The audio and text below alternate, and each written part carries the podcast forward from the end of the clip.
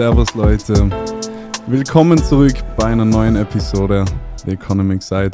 Freut mich, dass ihr eingeschaltet habt. Ich hoffe, dir geht's gut.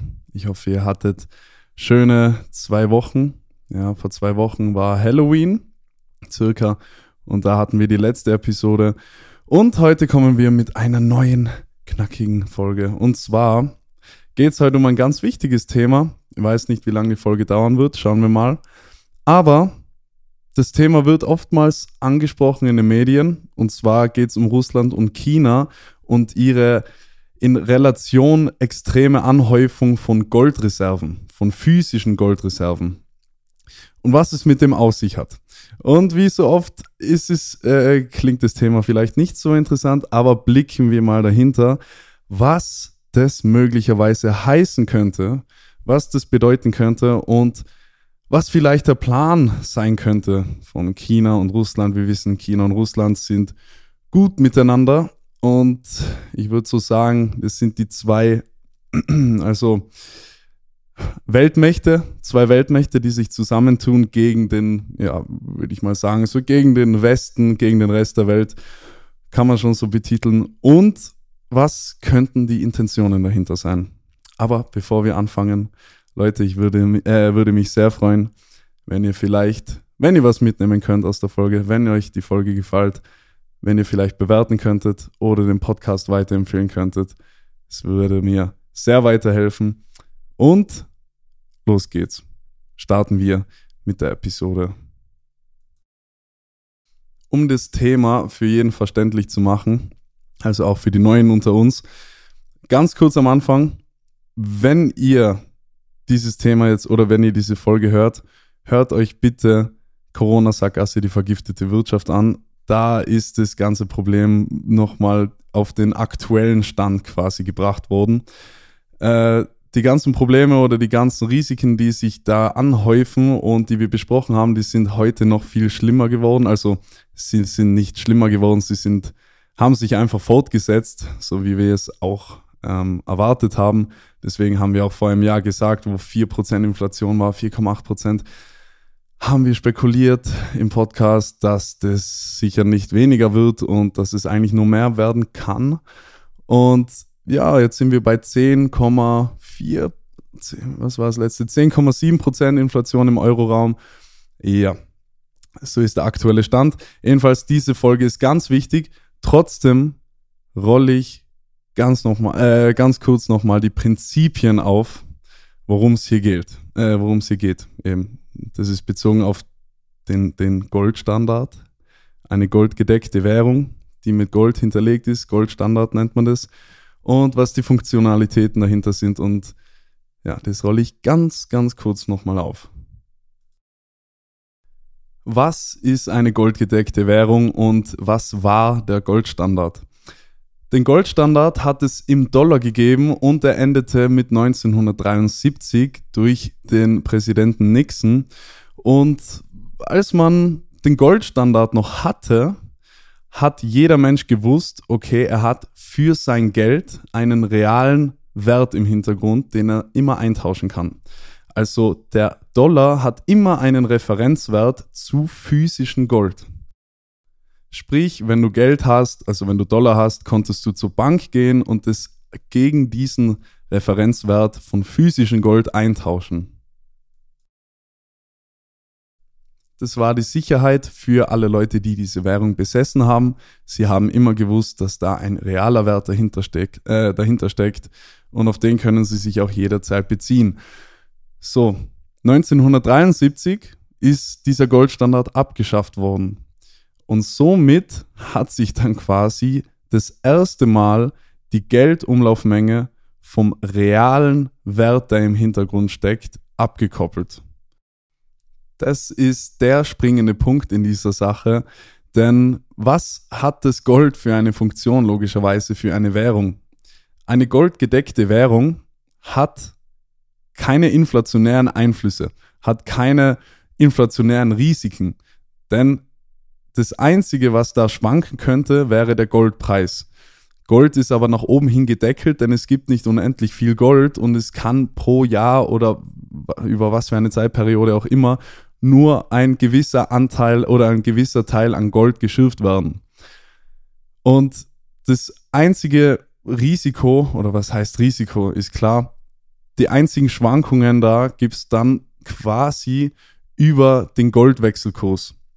Gold ist, wie wir alle wissen, sehr stabil und es ist quasi der sichere Hafen, wenn man sagt, okay, was wäre das sicherste, risikoarmste Investment? Ja, okay, ich kaufe mir Gold. So, dann bist du der Schwankungsbreite des Goldkurses ausgesetzt, was in der Regel ein, ein stabiles Asset ist, was in der Regel eine stabile Wertanlage darstellt. So, und das ist der springende Punkt. Äh, eine goldgedeckte Währung hat eigentlich keine Inflation, weil sie immer nur am Gold gekoppelt ist. Und das war dann 1973 die Geburtsstunde der aktuellen Inflation. Ganz einfach, äh, einfaches Rechenbeispiel. Sagen wir mal, für 100 Euro sind 100 Gramm Gold hinterlegt und jetzt wird der Goldstandard aber abgeschafft. Das heißt, jetzt öffnen sich die Pforten das erste Mal, um Geld nachdrucken zu können, ohne einen realen Wert dafür im Hintergrund hinterlegen zu müssen. Jetzt kommen auf 1000 Euro die 100 Gramm Gold. Dann fallen natürlich auf einen Euro nur mehr 0,1 Gramm Gold und nicht mehr 1 Gramm, wie es davor war somit hat das Geld an Wert verloren. Das ist die Inflation, das ist der Werteverfall. So, man kann mit der Inflation oder man kann mit der Geldumlaufsmenge aber etwas spielen. Da gibt es ein bisschen Spielraum dazwischen. Und zwar ist hier äh, ein wichtiger Punkt oder der wichtige Punkt überhaupt die Wirtschaftsleistung eines Landes. Denn reale Werte müssen ja nicht unbedingt Gold sein oder Rohstoffe. Reale Werte können auch einfach Firmen sein und was auch immer, was da auch immer äh, mit verbunden ist und was dahinter steckt. Einfach die Wirtschaftsleistung eines Landes. Wie viel produzieren wir? Wie viel Wert schaffen wir? Wir können also anhand einer Wirtschaftsleistung eines Landes oder einer Währungszone, sagen wir mal im Euroraum, das wäre dann knapp, knapp ganz Europa, ist natürlich nicht ganz Europa, aber jeder, der halt einen Euro hat, der ist in dieser Eurozone drin. Wenn wir diese Wirtschaftsleistung berechnen, wissen wir, wie viel Geld, wie viel Eurobestand dementsprechend im Umlauf sein müssten. Die Sache ist aber eben diese Entkopplung, da man Geld drucken kann, ohne da reale Werte dahinter hinterlegen zu müssen. Diese Entkopplung breitet sich natürlich immer weiter aus. Vor allem durch Wirtschaftskrisen. In Wirtschaftskrisen wird Geld gedruckt, um quasi die Wirtschaft nicht komplett crashen zu lassen. Bestes Beispiel Corona. Äh, in Corona sind, was weiß ich, 3000, 4000 Milliarden an Euro gedruckt worden. Also 3 Billionen, 4 Billionen. Und die kommen aus dem Nichts, das haben wir schon oft besprochen. Und da, äh, dadurch können wir dann Hilfsgelder bekommen, dadurch können, äh, können wir die Härtefallfonds bezahlen. Das sind diese ganzen Corona-Hilfspakete zum Beispiel, die aus dem Nichts gedruckt werden und die unsere Wirtschaft natürlich vor dem absoluten Crash vorerst, vorerst schützen sollen. Aber hier ist eben das ist der springende Punkt und eben das haben wir in der Folge Corona-Sackgasse vergiftete Wirtschaft sehr gut erklärt, denke ich mal, wenn sich eben der reale Wert vom Geldbestand, vom Eurobestand immer weiter abkoppelt, also wenn immer mehr Euro im Umlauf sind, aber dementsprechend immer noch viel zu wenig reale Werte dahinter, dann muss der Euro langfristig abwerten. Und das ist die Inflation. Und ich sage, man hat da einen Spielraum, weil man kann, man kann Geld drucken, man kann Geld aus dem Nichts schaffen, aber das geht halt nur für eine bestimmte Zeit, beziehungsweise es geht nur in einem bestimmten Ausmaß. Denn es darf nicht mehr Geld in den Markt geschwemmt werden, als reale Werte dahinter stehen. Denn dann kommt Inflation. Wenn mehr Geld da ist, als Werte da sind, muss logischerweise der Euro abwerten. Und das ist genau der Punkt, warum ich diese Folge gemacht habe oder um dieses Thema geht es eigentlich.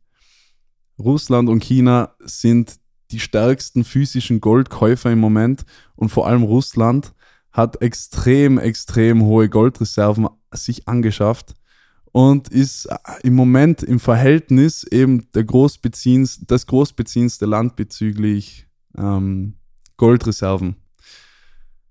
Was man jetzt so sagt, und ich kann es leider nicht bestätigen, ich kann es nicht bestätigen, aber so wird es in allen Wirtschaftszeitungen und ja, in allen Wirtschaftsjournalen, so wird es da beschrieben.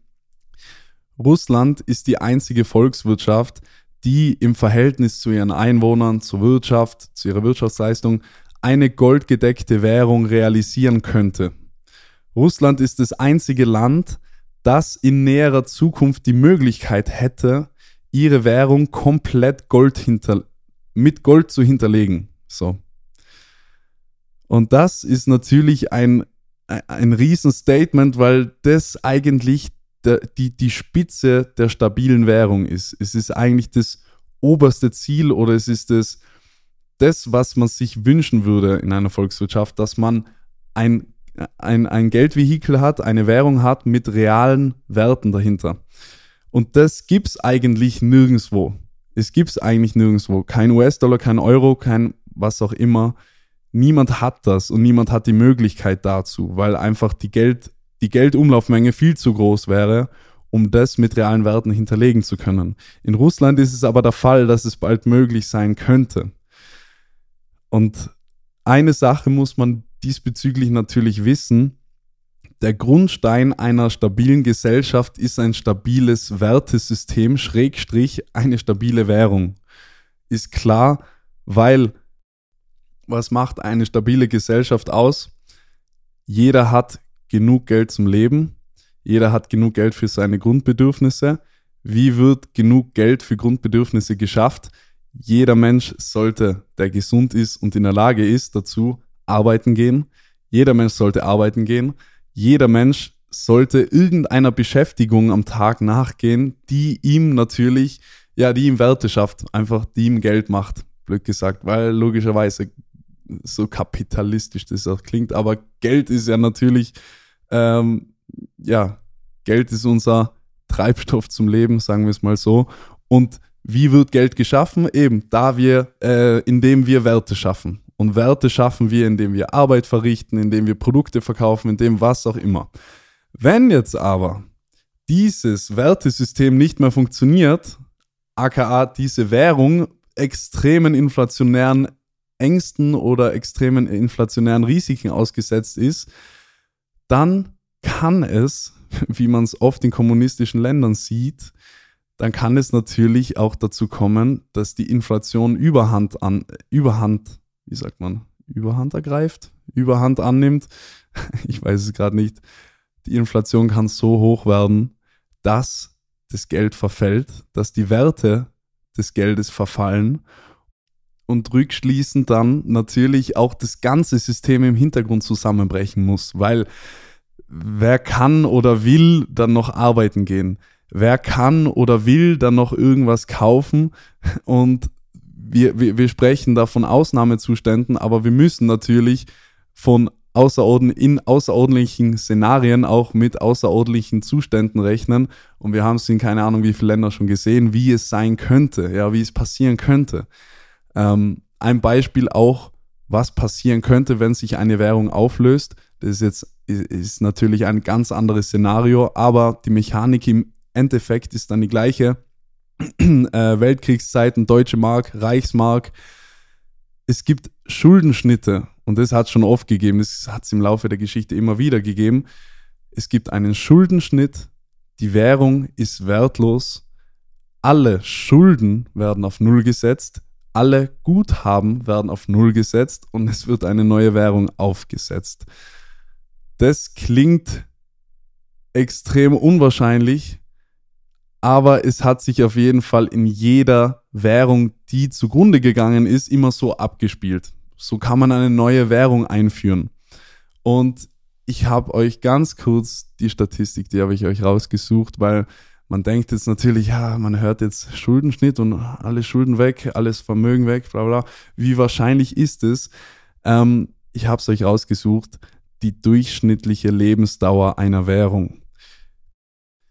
Wir können hier die Lebensdauer quasi von Fiat-Geld, also Fiat-Geld ist das Geld, wo kein Wert dahinter steckt, mit dem Goldwert vergleichen. So, ähm, wir müssen es nicht miteinander vergleichen. Allein, allein die Lebensdauer, die Durchschnittslebensdauer von einer Fiat-Währung an sich, das ist schon krass. Aber wir können es, um es nochmal krasser hinzustellen, mit dem Gold vergleichen. Gold gibt es seit circa 2600 Jahren, dass da ein Wert dafür bestimmt worden ist und dieses Gold hat bis heute seinen Wert nicht verloren. Fiat-Geld, Fiat-Währungen erreichen im Durchschnitt einen absoluten Werteverfall nach 27 Jahren. okay. Die Durchschnittslebensdauer einer Fiat-Währung ist bei 27 Jahren. Nach 27 Jahren im Durchschnitt wurde eine Währung ausgetauscht. Und hier stellen wir das Ganze dann einfach etwas in Perspektive. Ja, den Euro gibt es seit 2000 herum, jetzt ist 2022, wir haben 10% Inflation. Ähm, den US-Dollar, das ist die einzige Ausnahme. Der US-Dollar ist die, äh, äh, die, wie sagt man, die langlebigste Währung, die es, die es bis jetzt gegeben hat, glaube ich. Und zwar äh, gibt es den US-Dollar circa seit 220 Jahren, 230 Jahren. Ähm, ja, das hat aber viele, viele, viele andere Faktoren. Also ja, das ist jetzt wieder ein Riesenthema. US-Dollar ist eine ganz besondere Währung, weil es die Weltwährung ist. US-Dollar werden ähm, von Banken gehalten, auch zum Beispiel, wie man sagt, so der Schweizer Franken ist der sichere Hafen. Auch der Schweizer Franken muss mit US-Dollar Reserve hinterlegt werden. Auch der Euro muss mit US-Dollar Reserve hinterlegt werden.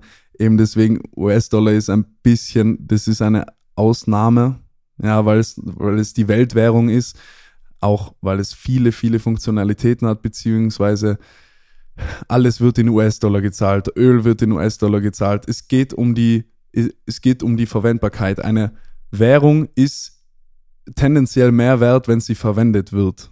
So. Und wenn der US-Dollar in jeglichen Transaktionen verwendet wird, wie zum Beispiel Ölkauf, Rohstoffkauf und das Ganze, und das wird er, dann gewinnt der Euro, äh, dann gewinnt der US-Dollar natürlich immer an Stabilität und wird seinen Wert eher behalten. Nichtsdestotrotz, haben wir gesagt, 27 Jahre ist die Durchschnittslebensdauer. Es heißt, so Schuldenschnitte und so Währungsschnitte hat es schon oft gegeben.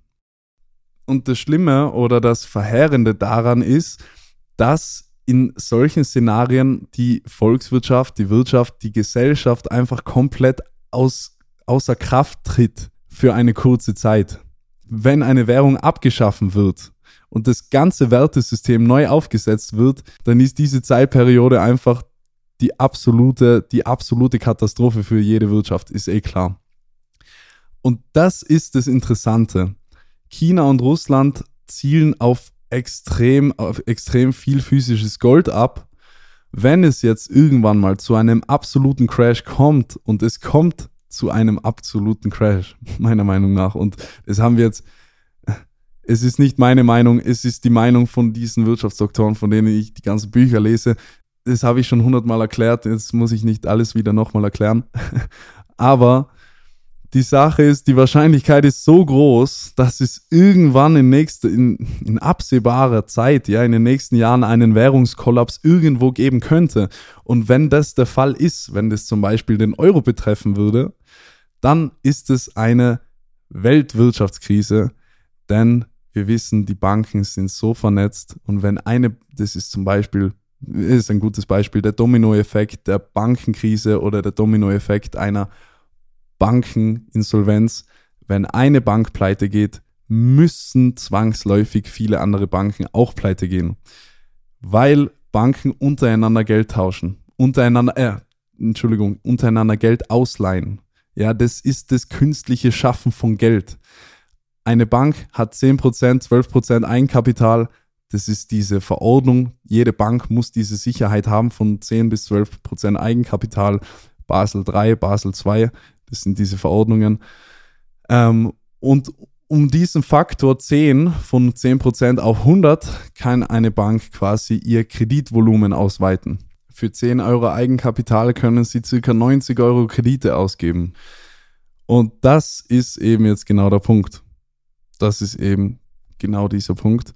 Wenn es tatsächlich dazu kommen sollte, dass ein Währungskollaps stattfindet, dann wäre Russland und weiß nicht, wie lange das dauern wird, aber China hat, China hat im Moment noch nicht genug Goldreserven, aber jeder, der dann die Möglichkeit hat, eine goldgedeckte Währung auferstehen zu lassen, ja, ich sage es jetzt so blöd, auferstehen zu lassen, einführen zu können, jeder, der die Möglichkeit hat, in so einer Weltwirtschaftskrise eine goldgedeckte Währung einzuführen, der ist absoluter Gewinner aus dieser Situation, denn der wird wirtschaftlich gesehen viel, viel weniger Einbußen haben und viel, viel weniger Zeit brauchen, das alles wieder auf Normalität zurückzusetzen.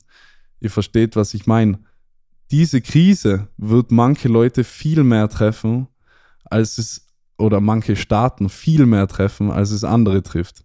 Und Russland zum Beispiel ist so ein Kandidat, der einfach extrem gut darauf vorbereitet wäre, wenn es so weit kommen würde. Und das ist die Message. das, darum ist es in dieser Folge gegangen. Und diesen Gedankengang wollte ich mit euch mal durchgehen. Ich musste natürlich am Anfang die Sachen aufrollen. Wie funktioniert das oder was ist mit dem, was hat es mit der goldgedeckten Währung äh, auf sich? Ähm, aber ich glaube oder ich hoffe, ihr konntet mir folgen, beziehungsweise, dass ich mich gut genug erklärt habe. Ja, das ist auf jeden Fall ja eine Sache, die viele Wirtschaftsdoktoren auch im Auge behalten oder die mm, ja für kuriose Blicke sorgt. Russland ist auf jeden Fall anders aufgestellt als der Rest der Welt und ja, angesichts der krisenhaften Situation, in der wir sind, ist es natürlich ein Punkt, der zu beachten ist, wenn es tatsächlich mal zu einer Weltwirtschaftskrise kommen sollte in nächster Zeit. Ja, meine Freunde, es hat mich, es hat mich gefreut. Es war mir ein Vergnügen wie immer. Ich hoffe, ihr konntet was mitnehmen. Ich hoffe, ihr, äh, euch hat die Folge gefallen. Wir hören uns wieder beim nächsten Mal, wenn es heißt, Wissen ist Macht, doch vor allen Dingen ist Wissen Freiheit. Bis zum nächsten Mal. Wir hören uns. The economy.